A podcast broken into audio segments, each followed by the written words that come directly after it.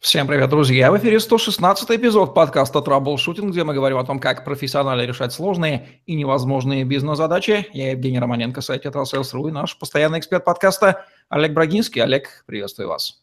Евгений, доброго дня. Олег Брагинский, специалист номер один по траблшутингу в России, СНГ, гений эффективности по версии СМИ, основатель школы траблшутеров и директор бюро Брагинского, кандидат наук – доцент, автор двух учебников, 10 видеокурсов и более 750 статей. Работал в пяти государствах, руководил 190 проектами в 23 индустриях 46 стран, 20 лет проработал в компаниях Альфа Групп, один из наиболее просматриваемых людей планеты сети деловых контактов LinkedIn.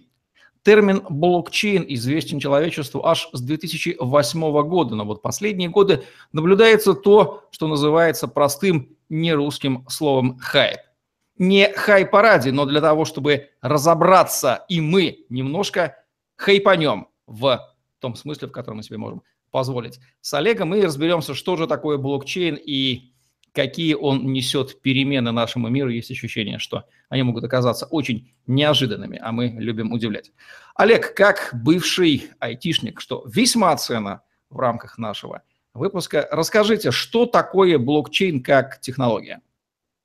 Блокчейн от английского два слова блок – это совокупность и чейн – цепочек. Это выстроенная по озвученным правилам непрерывная последовательная цепочка блоков, содержащих информацию. А, часто этот термин связывают с человеком или группой людей под ником или под псевдонимом Сатоши Накамото. В цифровом мире блокчейн – это распределенная публичная база данных, которая обновляется силами участников, пытающимися в ходе подсчетов и угадываний найти вознаграждаемые цифровые комбинации, являющиеся длинными уникальными последовательностями символов, которые приравниваются к денежному эквиваленту на основе разницы суммарного спроса и предложения. Блокчейн – это инновация технологическая или просто удачная комбинация давно известных человечеству вещей, например, такие как криптография, удачно соединенных и решивших конкретную задачу вот децентрализованности. Блокчейн задумывался как способ а, представления массивов данных, неподконтрольных одному участнику и сохраняющим работоспособность при множественном отказе точек обслуживания. Формально он считается изобретенным в ноябре 2008 года и впервые упоминается, как я уже говорил, в связи с описанием дедушки криптовалют биткоин. Именно Сатоши Накамото ввел понятие «цифровая монета», охарактеризовав его как цепочку цифровых подписей.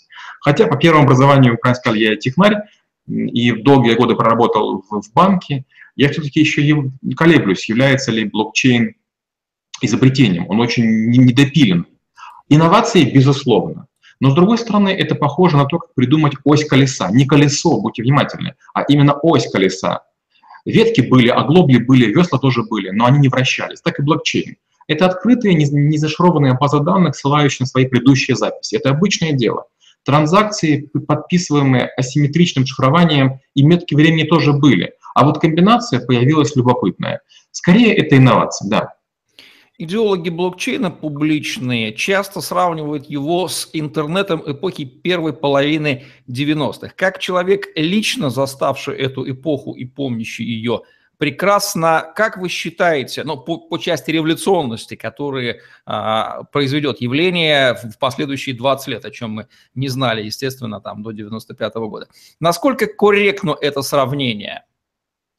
Вы знаете, я не жил в 1640-х годах Голландии, но это больше похоже, похоже на тюльпановую лихорадку, чем на интернет.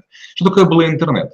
Когда впервые э, появился интернет, уже был Фидо, похожая сеть, которая работала, может быть, не идеально, но все-таки уже был некий прототип. И когда появился интернет, он был бесполезен. Это было время, когда я руководил аналит работы больших подразделений, и мы выписывали по 200 газет и журналов ежедневно. У меня было подразделение, которое вычитывало материалы и подчеркивало их желтым маркером. Второе набирало базу данных. Хоть интернет и появился, он был пустой. Вот такой же и блокчейн. Он, он пустой, в нем ничего нет, поэтому сравнение, я бы сказал, некорректное. В чем главное отличие блокчейна как децентрализованной среды от привычной нам централизованной парадигмы, в которой мы родились и живем? Централизованное управляется известным или анонимным участником, субъектом со значительными полномочиями по отношению к этому, к этому объекту. Большинство централизованных средств содержатся на бюджеты компаний, организаций, правительств разных коалиций. Блокчейн поддерживают пока, честно скажем, энтузиасты. Подобное уже бывало в истории. Энкарта Microsoft была такая энциклопедия, потом была большая энциклопедия Кирилла и Мефодия.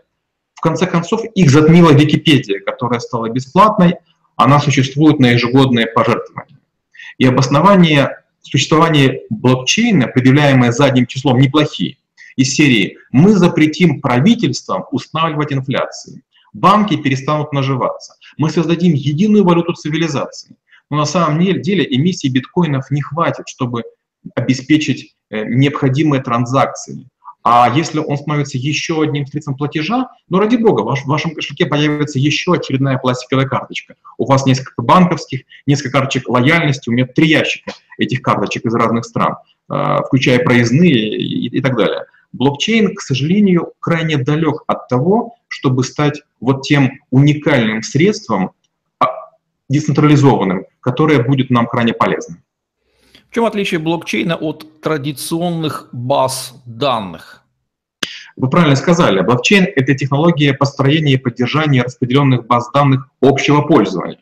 Сама база данных не содержит существенных новшеств. Это электронные блоки данных реляционного или реестрового типа. Множественные авторы тоже не невидаль. Существуют миллионы баз данных с легионами пользователей привилегированного доступа. Так, кстати, часто ведутся проекты по разработке ПО и базы знаний.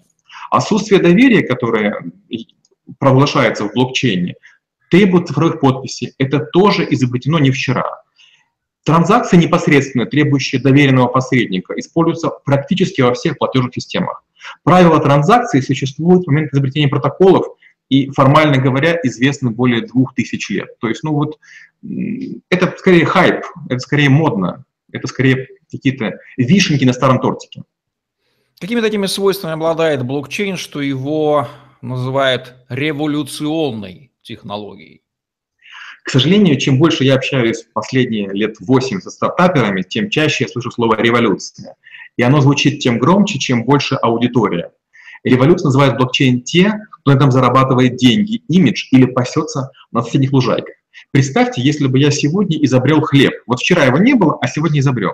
Меня бы тут же поддержали поставщики муки и сит, в которой мука просеивается, а, выращиватели кур и поставщики яиц. Громкие возгласы одобрения и подбадривания звучали бы от всех, кто делает домашнюю утварь, а, кухонные принадлежности и химию для, для жилищ. Я считаю шифрование данных и архивацию гораздо более революционными вещами. Блокчейн — это хайп, пена, понятая из-за моды. Так было, скажем, с Angry Birds, покемонами, с GoPro, э, с спиннерами, с Тамагочи, с Йо-Йо. В финансовой среде так уже было. Помните, русский дом Селлинга, МММ, Хапер Инвест, Властелина. Финансовым инструментом, как все хотят, блокчейн станет, если за него ответственно впишутся государственные и международные основатели в верхушке. И опять же, помните, мы говорили, давайте вспомним тюльпаноманию в Нидерландах. Всем нужны были луковицы редких цветов. Это породило гигантский пузырь необеспеченных обязательств. Вот и блокчейн. Все больше и больше имитируется валют. Но чем они будут обеспечены? Они пока обеспечиваются только деньгами тех, кто только что вступил. Это абсолютно похоже на MLM, на любую пирамиду финансовую. Путем логического анализа очевидно, что блокчейн решает такие задачи достижения консенсуса математического между сторонами, которые друг друга не доверяют. Утверждается, что это ликвидирует необходимость посредника, которому в традиционном мире мы вынуждены доверять, поскольку мы тоже не доверяем друг другу, но при этом мы знаем, что история показывает, что эти самые посредники обманывали, обманывают и будут обманывать нас, как бы они с пеной рта не защищали. Что положительного, а что отрицательного? Действительно ли блокчейн устраняет необходимость вот этих вот trusted third parties, как их называют, да, централизованных а, посредников?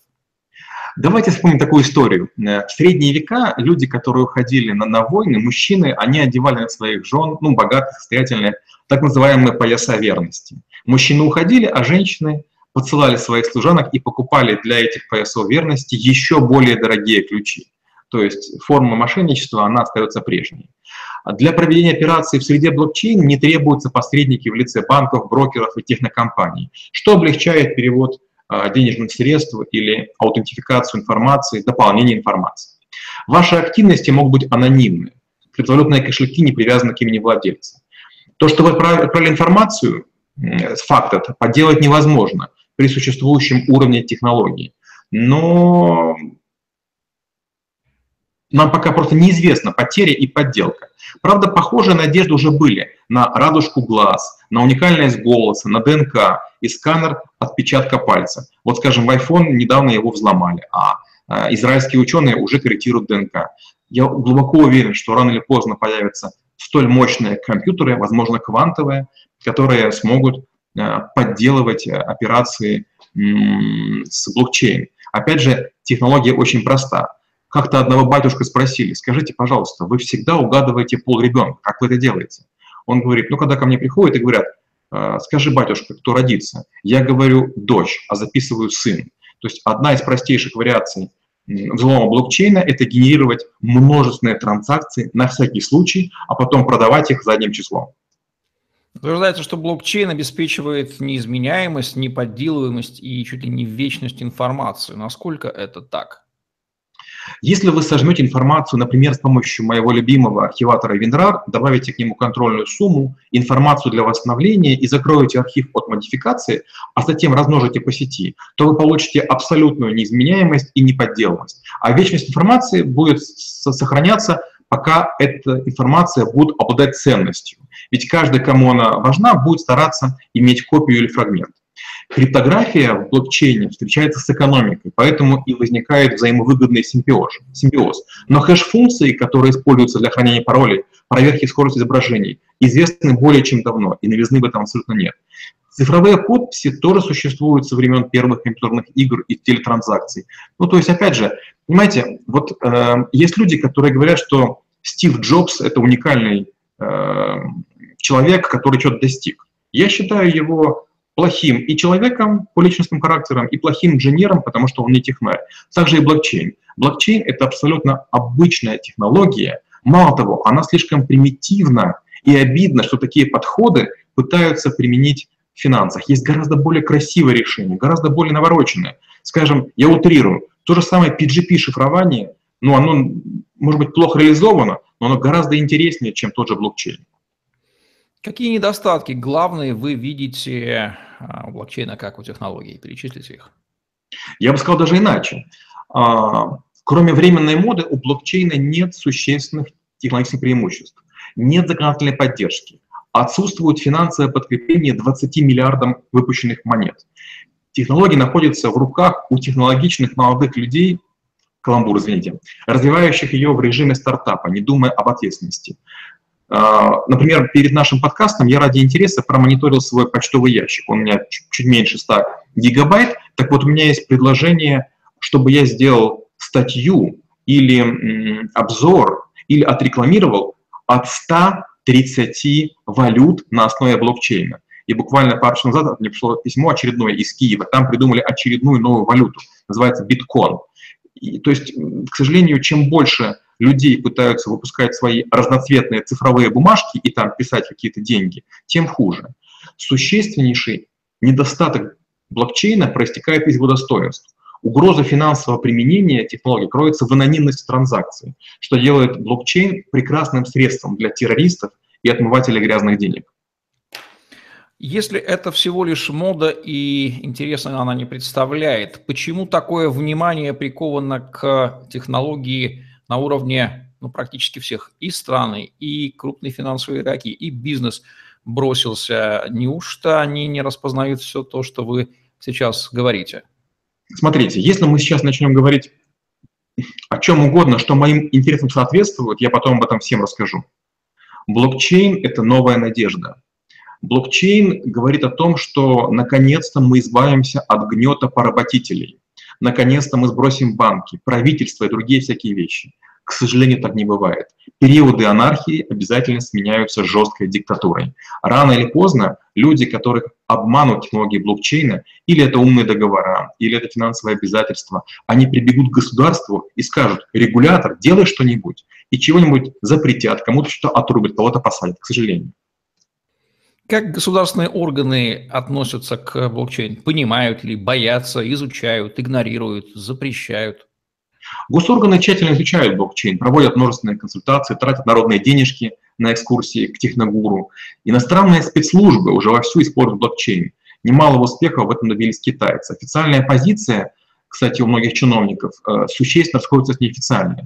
Многие известные мне чиновники СНГ осторожно нейтральны в своих оценках блокчейна для государственного, финансового или хозяйственного применения, но неофициально уже являются владельцами крупных майнинговых фирм на территории СНГ и стран Азии. То есть визуально мы говорим, ребята, это феномен, мы его изучаем, но уже очень многие люди, даже владельцы последних трех крупных банков, которые обанкротились, в своих подвалах имели майнинговые фермы.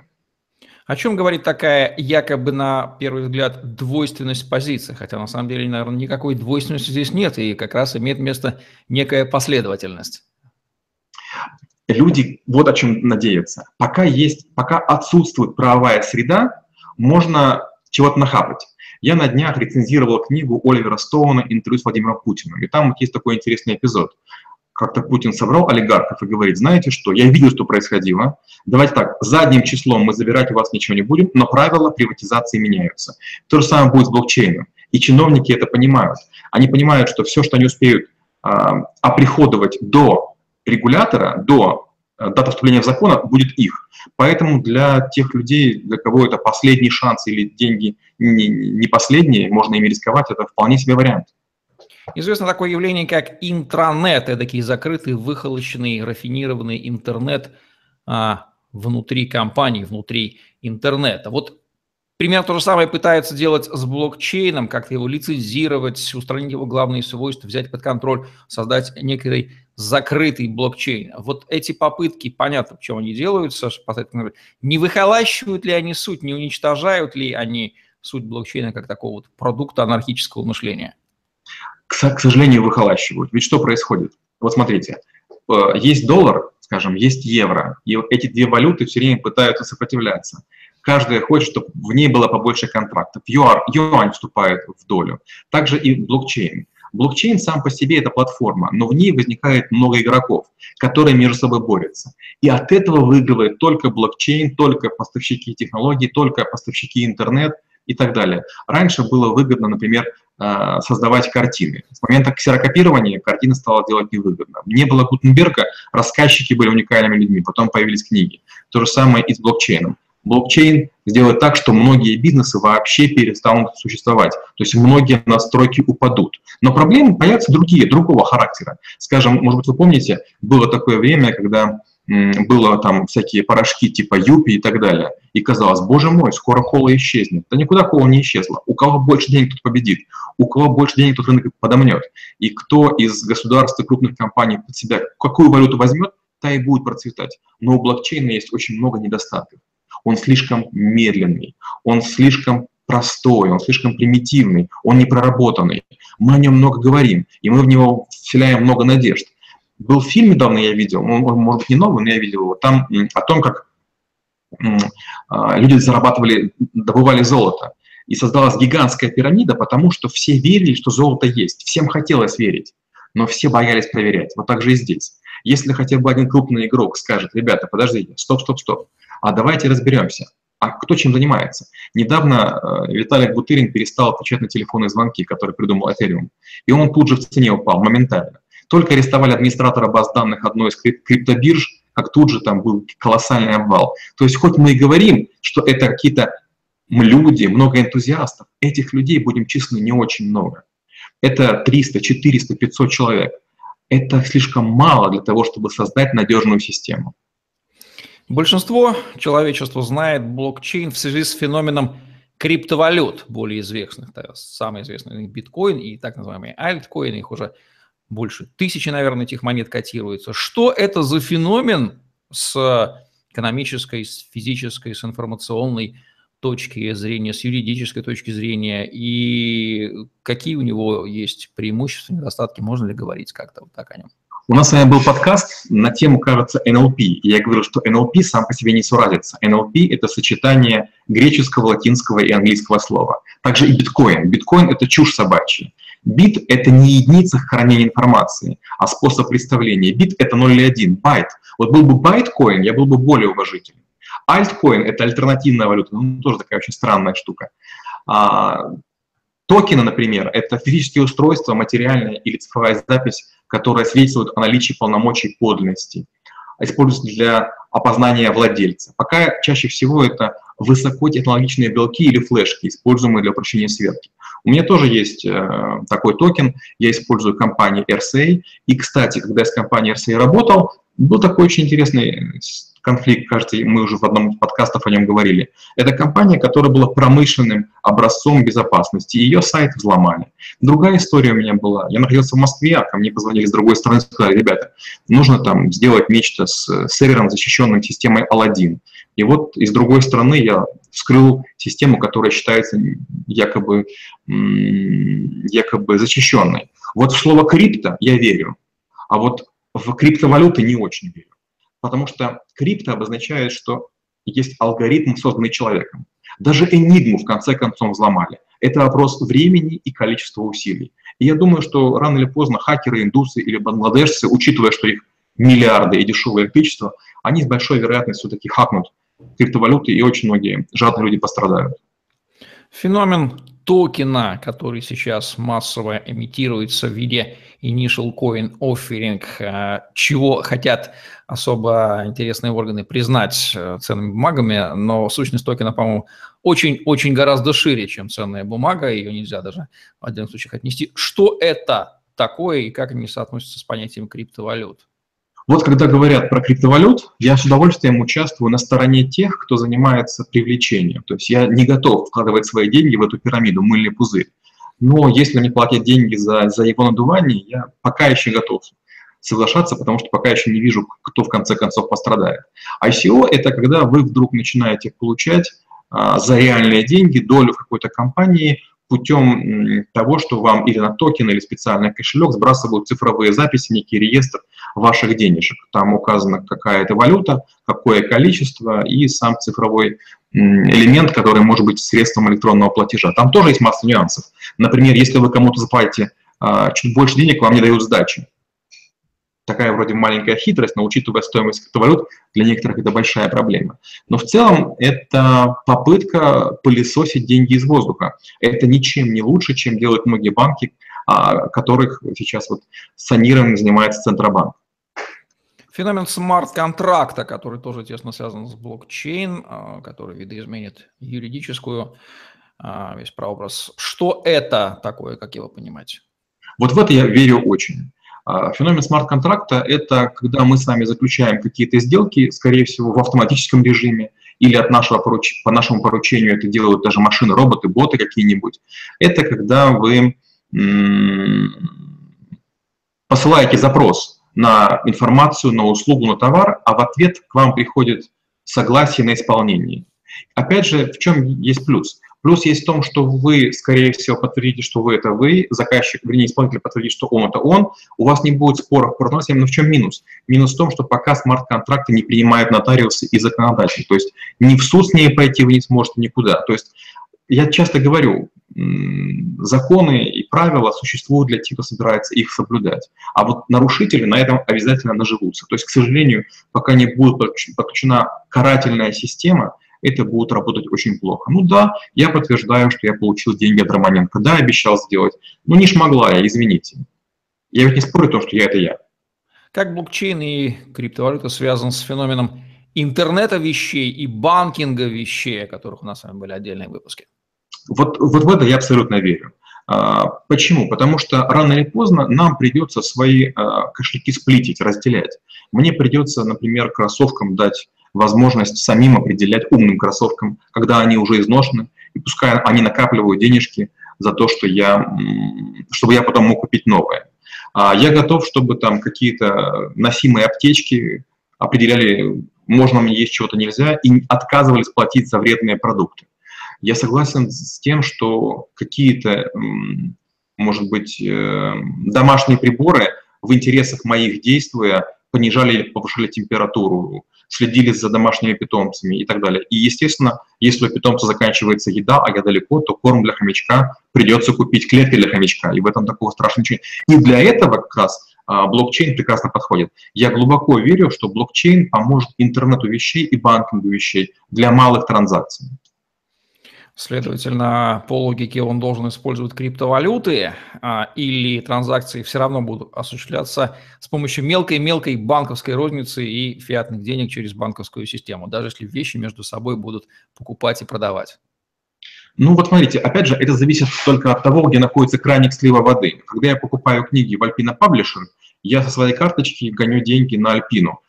И не факт, что Альпина получает деньги вот именно в рублях. Есть вероятность, что она эти цифровые деньги гонит еще на кого-то. Но большая часть нашего оборота происходит в валютах, которые мы не знаем. Когда мы рассчитываемся, скажем, в Малайзии, Микронезии или на Филиппинах карточкой, мы не знаем, с нас берут местные рингиты, или с нас берут рубли, или доллары и так далее. Нас это не сильно интересует, то есть это платежная система. И вот блокчейн для этого как раз будет хорош. Не обязательно для этого нужны криптовалюты, для того, чтобы делать расчеты. Какие отрасли блокчейн точно изменит до 2020 года?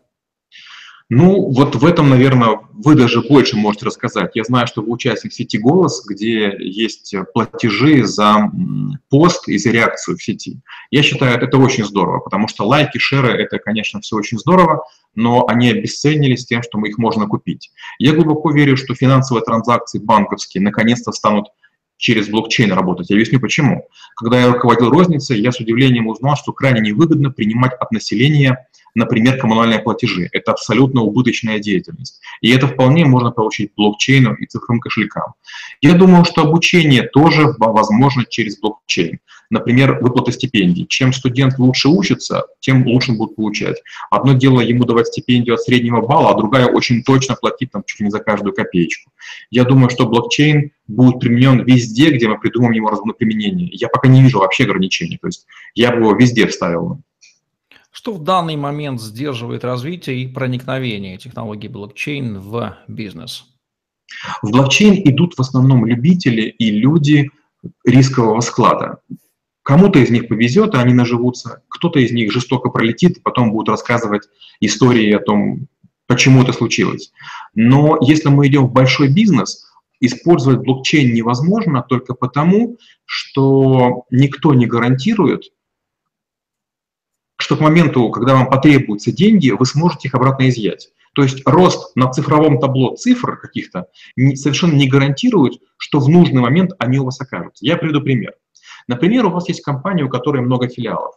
И у каждого филиала есть, например, по миллиону долларов, а филиалов у вас 200. Но после закрытия банка вы не можете собрать 100 миллионов денег, когда у вас есть 200, и отправить куда-то. Вы этого не можете сделать технически, потому что банк уже ваш не работает. И поэтому специальная услуга там, единый баланс. Вот то же самое э, и с блокчейном. Если у вас есть 20 разных валют, если у вас есть мили разных авиакомпаний, мили разных гостиниц, вы не можете их вза вза взаимоменять. Чего главного нет? Нет биржи, чтобы вы могли в любую сторону, в любом объеме, в любое время гонять все, что вам хочется. И, скорее всего, для блокчейна это будет очень не скоро. Где и как обучаться технологии блокчейн? Ведь похоже... О, это уже, наверное, второй, третий раз, когда я буду сказать, что не знаю. Я не уверен, что где-то этому учат. Я глубоко уверен, что в политехе, в Киевском, в Ленинградском этому можно учиться. Я глубоко уверен, что этому учат а, в МГУ, а, в МФТИ, в Баумана. Но я думаю, что блокчейн проходит а, только там, где преподаватели встраивает его в программу в угоду студентам на основе популярности. Я не слышал о том, чтобы были какие-то какие учебники. Мало того скажу, там теории слишком много. У меня уже много раз были заказы на корпоративные тренинги по блокчейну. А, мне пытались э, уговорить, чтобы я сделал презентацию, статьи и вебинар, и чтобы я написал какой-то навык и читал его. Там нечего читать. Я способен блокчейн рассказать за 40 минут. Там нет больше теории. Это совершенно простая, выхлочная история. Тот редкий случай, когда могу, наверное, дополнить, есть образовательные курсы в Принстонском университете, в университете Никосии на Кипре и в России, в Пермском. И вот буквально день назад анонсировали появление курса в МГИМО. Но есть масса литературы, написанной, по которой тоже можно, в общем-то, понять э, смысл, суть и, действительно, э, младенческое пока состояние технологий, основные понятия э, осознать. Почему позиции регуляторов разных стран в отношении блокчейна и криптовалют ну, настолько волатильны, что просто забавляет. От полного неприятия уголовной ответственности до признания валюты и чуть ли не там лояльности внедряйте, ребята, мы вам не мешаем, пожалуйста, идите вперед. Вот тут очень важно понимать, на какой территории мы находимся. Из-за того, что я читаю на 28 языках, я вижу материалы одни и те же, которые публикуются на русском, на английском, на, на, на, на других языках. Я скажу так, что многие материалы иностранные перевираются. Почти ни одна страна мира не дала зеленый свет. Есть маленькие регионы, есть маленькие зоны, есть улицы, где вы можете расплачиваться, э, есть некоторые казино, но, как правило, это личная инициатива владельцев. Государства в это не вмешиваются по очень простой причине. Пока еще оборот э, этих денег не настолько интересен, чтобы им заниматься всерьез. Я уже говорил, примерно суммарный объем всех криптовалют 20 миллиардов долларов, а планете нужны деньги в миллиард раз больше масштабе. Ну, представляете, стоит где-нибудь человек и торгует на базаре пирожками. Ну, надо ли начальнику станции на него внимание обращать? Скорее всего, чем больше будет хайпа, чем больше будет вовлеченных, чем больше будет пострадавших, к сожалению, тем быстрее на это государство пойдут. И будет следующее. На территории, на которой будут поставщики добросовестные и не будет большого количества граждан пострадавших, скорее всего, дело легализуют. А там, где будут существенные китки, где будут э, миллионы потерянных денег, там, конечно же, будут временные запреты или монополия государства. Если я правильно сейчас вас услышал, вы сторонник точки зрения, что количество денег в экономике должно изменяться. Ну, скажем так, как принято считать, расти некоторыми темпами, чтобы удовлетворять всех в количестве денег для оборота. Правильно ли я понял? К сожалению, к сожалению, по очень простой причине. Если мы хотим, чтобы были кредиты, то вот прирост денег, он образуется только из их допечатывания. Если людей становится больше, то, по, по сути, на каждого рожденного мы должны давать дополнительные деньги. Ведь буквально за время моей жизни мы выросли, там, я утрирую, там, с 5 миллиардов уже почти до 8. И получается, если бы денег не было допечатывалось, то мы были бы ограничены. То есть на каждого приходилось бы все меньше и меньше денег, к сожалению. А кредиты нужны бизнесменам. И если вы хотите кредит, будьте готовы за него платить. Или инфляция, или безработица.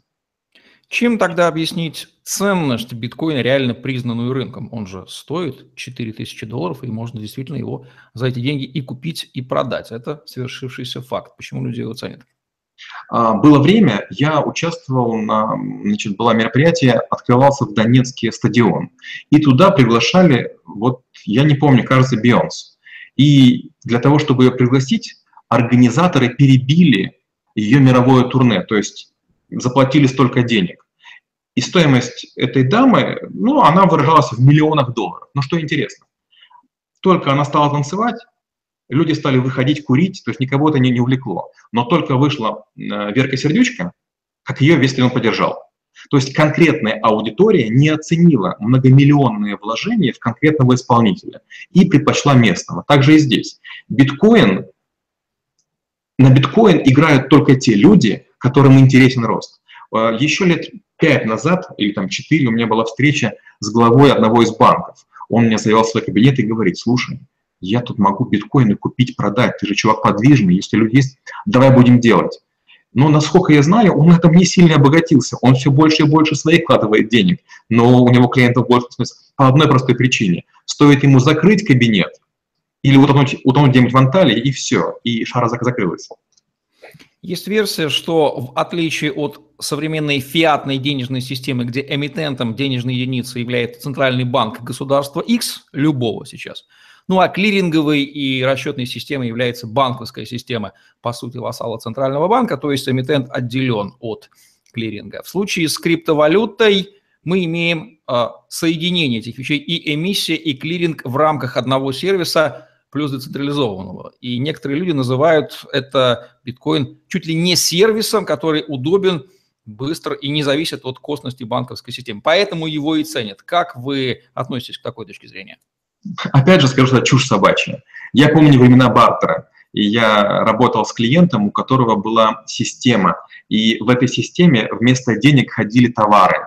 Почему были товары интересны? Потому что не возникал НДС. И человек в городе Запорожье, он а, руководил тем, что Э, делал клиринг. То есть вот то, что приписывал биткоину, это уже было очень давно. Есть много систем, которые принимают долговые расписки э, и другие финансовые инструменты. Э, есть мой курс про корпоративные финансы. Я рассказываю про 126 инструментов. Конечно, если люди знают только кредит и дебет, они думают, что биткоин – это революция. Э, итальянские монахи в 16 веке придумали прототип биткоина и блокчейна уже очень давно. Известно, что вплоть до начала 20 века была распространена денежная эмиссия, и банкноты разных банков ходили, и в том числе и полностью обеспеченные золотом, то есть были в полном смысле частные деньги. Мы живем в условиях фиатной денежной системы, ну, чуть-чуть более 100 лет, ерунда какая. И э, издержки, отрицательные стороны этого очевидны. 20 век, две войны, финансовый кризис и полный тупик. Как вы относитесь к идеи конкурентных частных денег, когда мы с вами а, эмитируем. Любой может эмитировать деньги, обеспечивать их, и они конкурируют, как любые товары и услуги, и публика, рынок выбирает, чьими деньгами пользоваться. При условии, конечно, обеспеченности их и отсутствии. Вот банк закрыт, и получить назад свои вклады нельзя. Отвечу. Было время, и у меня был мой собственный цифровой ларек. Я менял WebMoney, PayPal на рубли, на доллары, на гривны, в любую валюту. Мало кто знал, я этим не сильно гордился. И этот ларек меня кормил там какие-то годы. Я скажу вот что, чем больше валют, тем больше зарабатывают посредники. Конвертация курса – это шикарнейший бизнес. Частные деньги – неплохая история, но больше всего денег будут оседать в обменниках. Вот кто не понимает, что это такое, надо поехать в Макао или Лас-Вегас, и вы увидите на несчастные там 5-10 долларов, которые проигрывает там каждый посетитель, построены колоссальные здания, сооружения. Пожалуй, Лас-Вегас-Стрип – это самая красивая улица на планете. Какие плюсы и минусы вы видите у современной фиатной денежной системы, построенной на национальных валютах, центральных банках, эмитентах, делающих из воздуха обмен на гособлигации – размножающих с помощью системы коммерческих банков, надувающих пузыри фидуциарного кредита. Я уже в минусы ушел, да, здесь останавливаюсь. Ну, какие плюсы есть? Плюсы, понятно, есть тем, что система привычна, не надо никого переучивать, к ней люди абсолютно готовы. Мало того, она постепенно модернизируется, мы из бумаги, к счастью, уходим в пластик, что очень хорошо. Вот уже многие кассы в режиме реального времени передают, какие конкретно блюда вы ели в ресторане, какой карточкой заплатили, какие себе купили туфли. То есть мы постепенно все равно идем в сторону онлайнового реестрового платежа, так, так или иначе. То есть система, она хоть и старомодна, но она уже серьезно меняется. Итак, какие рекомендации Олег Брагинский даст всем заинтересованным, бизнесу, государству, всем людям, молодежи, стартапам в связи с феноменом блокчейна, который уже появился, и назад это откатать нельзя, куда-то да это будет развиваться. Как нам дальше с этим жить? Ну, первая рекомендация – быть спокойным. Я же говорю, помните, были эффект покемона, все с ними ходили. Сейчас эффект спиннеров, другие всяких вещей. Я помню тамагочи и другие истории. Ну, было время, было модно. Не ведитесь на это, ни в коем случае не ищите возможность заработать. Поймите, люди запускают компьютеры, которые вычисляют какие-то уравнения и потом говорят, что эти уравнения стоят денег. Но не бывает чудес. За деньгами должно быть какое-то обеспечение, чье-то обеспечение, чье-то доброе имя или чьи-то ресурсы. Это первое. Второе. Не думайте, что блокчейн или криптовалюты – это средство, с помощью которого вы сможете э, диверсифицировать э, свои риски. Меня таксист спросил а, во вторник утром, ехал, он мне говорит, вот э, я вас узнал, скажите, что вы думаете, можно ли хранить деньги в блокчейне? Я говорю, послушайте, побойтесь Бога, вот ничего лучше кэша нет. Имейте лучше там рубли, доллары и забудьте вообще про блокчейн. Не с вашими деньгами не с вашим интеллектом в этом играть. Но я, конечно, утрирую. Третье. Поймите, что вот эта пена будет надуваться до тех пор, пока не будет придуман новый хайп. В любую секунду кто-нибудь придумает поцелуйчики, подмигивания, как валюту, и это станет очень, очень актуальным. А, четвертое экономически соразмерьте выгоду от вложения денег в технологию, которая может не выстрелить. Стоит ли вам быть первыми или подождать, пока у кого-то получится? И пятое. Не бойтесь упущенных возможностей. Многие, кто рискуют, потеряют. И два вопроса, которые наверняка хотят задать уже наши зрители, я попытаюсь угадать их мысли. Видите ли вы аналогии между хайпом 2017 в отношении криптовалют и пузырем доткома в конце 90-х? Абсолютно. Вот я точно помню, как был надувался пузырь доткомов, и я помню людей, которые и имена скупали доменные, и занимались оверсквотингом, и другое всякое. Э, к сожалению, тогда это было более по-ковбойски. Сейчас слишком все технологично, слишком красиво упаковано, модные презентации, красивые слова, а, нарезаются красивенные видео с первыми лицами. СМИ продажные дает такие публикации, что хочется просто рыдать. Нет, сейчас война идет более изощренно. И что будет после хайпа? Какого уровня разочарования? Где? Будут три типа людей. Первые, которые заработали и будут говорить, ребята, вы лохи, я же поднял деньги, как в любом бизнесе. Второй уровень – это люди, которые не заработали, они будут сказывать, ну хотя бы опыт набрался, хотя бы технологии внедрили. Они будут искать в своем невыигрыше положительные черты. И третье – это люди, на чьи деньги все это было построено. К сожалению, это будут разные малыши, малыши из регионов, которые вложили слишком мало денег, не имеют э, своего лобби, денег не вытащат и будут рассказывать, вот, нам должно вернуть государство. И не дай бог, чтобы государство решило вознаграждать тех жадных людей, которые играют в Наперске, правда, теперь не на вокзале, а в сети международной. Ну и чуточку провокационный вопрос, который совершенно естествен. Владеет ли Олег Брагинский криптовалютами или предполагает их купить все-таки, чтобы немножко поиграться? Это вопрос очень... Спасибо большое, мне многие задают его, я совершенно не стесняюсь. Я своей валютой считаю доллар. Очень часто мне говорят, вот ты не, не патриот. Послушайте, я украинец, живу в России, работаю на, на планету. Я валютой своей считаю доллар уже, наверное, 25 лет. И во время всех кризисов меня это выручало. Те, кто верил в рубль, они теряли деньги во время кризисов. Кто верил в гривну, теряли время кризисов. Вы заплатили за патриотизм. Такое же было у меня. Я не верю ни в одну валюту пока, кроме доллара. И тем более не верю в блокчейн. У меня есть короткие транзакции, которые в моих интересах проводят другие люди. Но в результате я всегда получаю только доллары.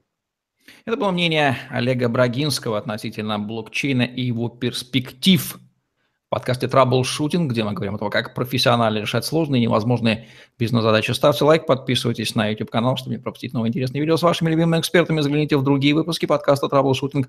Там найдете много интересного о бизнесе и жизни от Олега Бородинского. Помните, что если вы смотрите это видео, то их записано гораздо больше. Свяжитесь со мной или с Олегом и получите ваши персональные ссылки на просмотр роликов, которые до вас еще никто не видел. Удачи вам, делайте выводы сами, включайте голову и информацию мы сообщили. Всем пока. Спасибо и до встречи через неделю.